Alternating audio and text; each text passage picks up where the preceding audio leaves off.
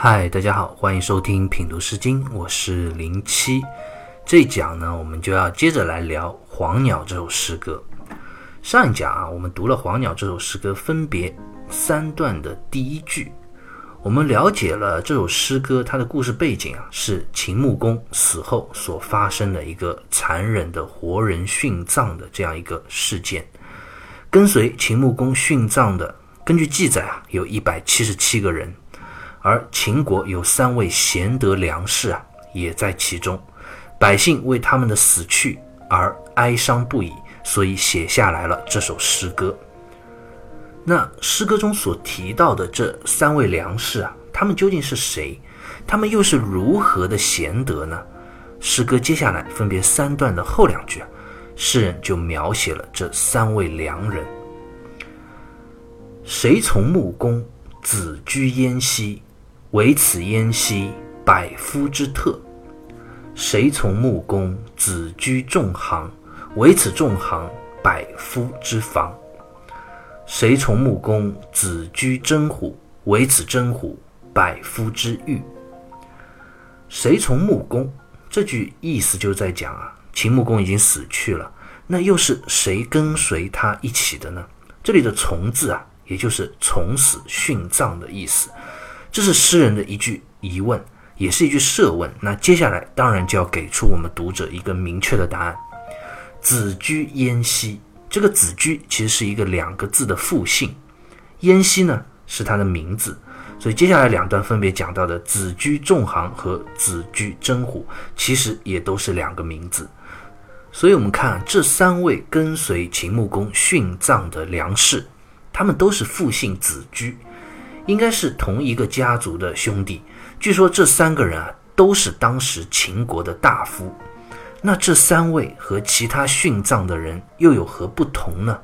诗人为什么特别哀叹他们的殉葬之死？为什么哀叹他们死的不值得呢？接下来这一句啊，诗人就道出了原因所在。其实也是在告诉我们读者，这三位良士啊，究竟有多么的优秀，有多么的出众。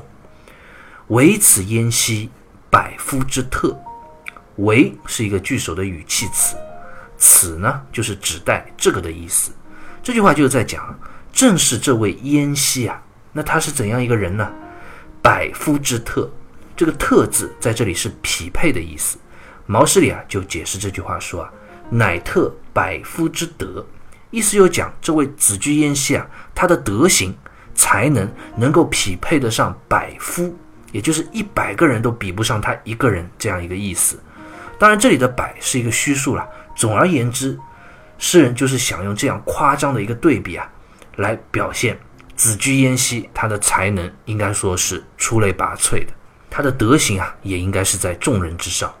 那诗歌接下来这两段的这一句啊，“唯此众行，百夫之防；唯此真虎，百夫之御”，也是相同的含义。第二段的“防”这个字，朱熹在《诗集传》里就解释说：“防当也，言一人可当百夫也。”意思就是讲“防”这个字啊，在这里也是匹配、相当的意思。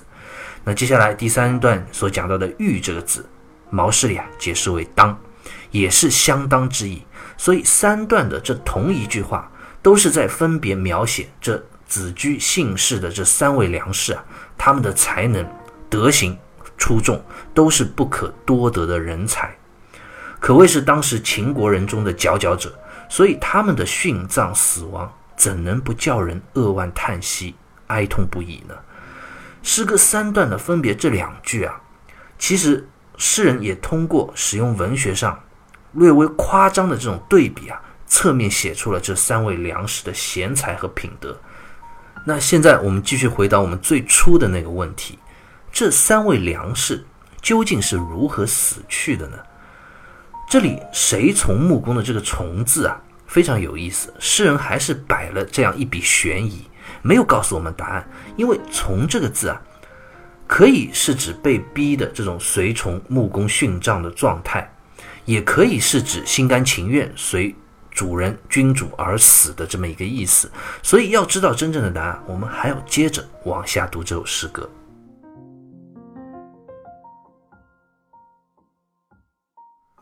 诗歌三段接下来最后的这三句话内容是一模一样的，说明这也是诗人要反复着重表达强调的一句话：临其学，惴惴其力，彼昌者天，兼我良人，如可熟悉，人百其身。临其学，惴惴其力。临其学的这个“学”字，指的就是墓穴的意思。这句话就在讲，诗人站在这三位梁氏殉葬的墓边，他想象着被埋葬在下面尸骨未寒的这三个人，惴惴其力。惴惴就指人内心极其恐惧的这种状态，是一种心理状态。而“立”这个字呢，是指站立、发抖的意思。是一种由于内心极度恐惧而瑟瑟发抖的这种外在的身体表现，从内在心理的描写，再到外在身体生理上瑟瑟发抖的描写，都让我们读者感受到了这样一份非常恐怖的气息。那问题就来了，诗人他站在这三位良士的墓穴之前，他为什么会如此的害怕呢？是诗人他害怕死亡吗？当然不是这样。其中的原因啊，我们也能隐隐地感受到了，那就是这三位良士，他们一定不是正常的死亡，绝对不是什么心甘情愿、自愿的慷慨就义，而是被逼而死的。所以，当时秦国的这种殉葬的制度啊，本质上其实应该说是一场残忍的杀害，才会让人如此的恐怖不安、恐惧而站立。这样的残忍到了一种怎样的程度呢？朱熹在《世纪传》里啊就有这样的一段解释，他说：“盖生纳之矿中也。”意思就是讲，过去的这种殉葬制度啊，并不是说先把人死杀死然后再埋下去的，而是更恐怖、更残忍，是直接将活生生的人啊就这样活埋下去。这种手段可以说真的是。惨绝人寰，又怎能不让活着的人啊想到这些啊，就心中恐怖不寒而栗呢？彼苍者天，兼我良人。这句话，诗人就讲得更加明确了。我们可以清清楚楚地看到，这三位良士的死亡啊，是被逼的，而不是自愿的。奸这个字啊，就说得很明确，就是杀害之意。啊，苍天啊！你为什么会允许这样残忍的事情发生呢？我们秦国的这三位贤良之士啊，就这样惨无人道的被杀害了，被活埋殉葬了。诗人面对这样无法改变的悲惨的事实啊，除了向天空哀叹，还能有什么其他办法呢？现实的办法当然是没有了，人已经死去了，无力回天。但是诗人心中啊，还是有着。悲痛和不甘，有着那一丝重来的愿望和幻想。如可熟悉，人百其身。这个“熟”字，当然就是换的意思。换什么呢？换命。如果真的有机会可以换回、赎回这三位良士的性命的话，那我甘愿替他们去死。而且死一次还不够啊，人百其身，哪怕被这样残忍的。杀害一百次，我也在所不惜，心甘情愿。当然，这里的“百”字也是一个虚数啊，表示众多的意思。《毛氏正解》里啊就讲：“为一生百死犹为之，惜善人之甚。”意思就是说，诗人在诗歌的这最后一句啊，反反复复的这样强调，他愿意用自己死一百次这样的一种代价，来换回这三位良人的性命。当然，这是一种文学上非常夸张的手法，但我们从中也能够感受到诗人内心强烈的悲痛和不舍，也能体会到他对于失去这三位良人而无限惋惜的这样一份真情，以及啊，他对于他们被残忍的杀害，对于当时秦国这种残忍殉葬制度极度不认同，甚至可以说是痛恨的这样一种内在的情绪。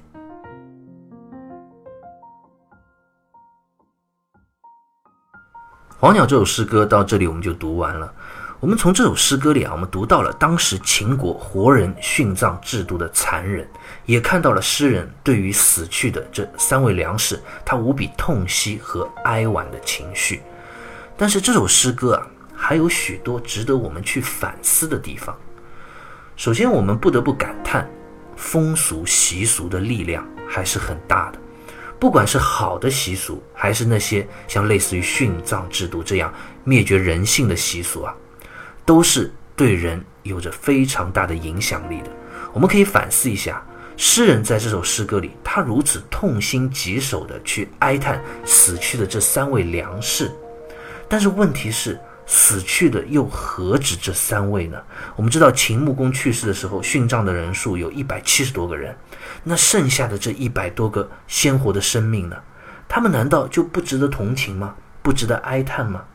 当然，诗人对于这三位良士的扼腕痛惜之情，其实也的确是一种某种程度上说，表达了当时民众对于残忍的殉葬制度的一次觉醒。但是这样的觉醒啊，应该说。还是不彻底的，他们还没有完全意识到，生命对于所有人来说都是平等的，不管你是富贵也好，卑贱也好，你富裕也好，穷困也好，普通人民的生命啊，和贤德良士的生命啊，都是非常珍贵的，所应该为之惋惜和悲痛的，绝对不该只是这三位良士而已。那除此之外呢？另外，我们读完这首诗歌，其实我们对于过去统治者的这种残暴无情的统治方式啊，也应该有更多的反思。秦国的这种活人殉葬制度啊，应该说是一个非常极端的例子了。但是在当时春秋战国时期的其他国家，虽然可能没有殉葬，但是统治者对于生命的践踏摧残，在其他方面的表现啊，也是数不胜数。尤其到了后来战国时期啊。徭役沉重，战争频繁，有多多少少无辜的生命啊，就这样凋零消逝了。孟子里啊就有这样一个故事：有一次，当时魏国的国君叫梁襄王，他就问孟子说：“他说天下要怎么才能够安定呢？”然后孟子就回答他说：“他说如果天下统一了，没有战乱了，那就会安定了。”然后啊，梁襄王就接着问他说：“那谁能够统一这个天下呢？”那这句话这个问题的言下之意，当然就是说，只有我梁襄王才能够统一天下了。如果孟子他是一个一般拍马屁的这种下属，这时候肯定就投其所好了，赶忙说好听的话。那统一天下的必然就是梁襄王你喽。但是孟子啊就不一样，他没有这么说，他说了这样一句话，他说：“不是杀人者能医之。”这句话意思就在讲，只有不好杀人的国君，最后才能够统一天下。当时梁襄王他一听啊，都笑了，这简直就是天方夜谭嘛！你说一个不杀人的君王，这样的人在我们的时代有吗？就算有，谁会跟着他呢？我们这样一个战乱频繁的战国时代，哪个国家不打仗啊？哪个国家的君王不杀人啊？这简直就是在开玩笑。但是我们现在再来看孟子这句话，其实并没有错，虽然说起来有点理想主义啊。但是，如果我们从整个历史长河的发展进程来看的话，的确是这样。秦国最后用武力统一了天下，但是有什么用呢？实施暴政，草菅人命，也就存在了短短的十五年，就被各路的人民起义军给推翻了。那之后，封建历史上的任何一个朝代，我们可以去看任何一个王朝。其实都是这样。如果君主是一个残暴无度、嗜杀成性的人，那基本上都统治不了多久。所以，如果按孟子的说法来说啊，如果在战国的那个时代真的有这样一位尊重生命、仁厚、贤德的君主出现的话，那天下的百姓啊就会像潮水一样的涌向他，支持他。只可惜在当时的时代，没有一个君王是不杀人的，这是那个时代的悲哀。孟子的这一句“不杀人者得天下”，其实不只是一个美好的理想主义的愿望。就算拿到我们现在来看，我们如今的世界，虽然像黄鸟诗歌里所讲的这种残忍的殉葬已经不太可能会再发生了，但是还是有很多地方依然有战争，依然有生命被漠视。我们怎么让这个世界变得更好，让每一个生命都得到尊重？这样的问题又怎能不值得我们？当下每一个有良知的人，去不断的反思，去追寻答案呢。好，关于黄鸟这首诗歌，我们就先聊到这里，下期再会。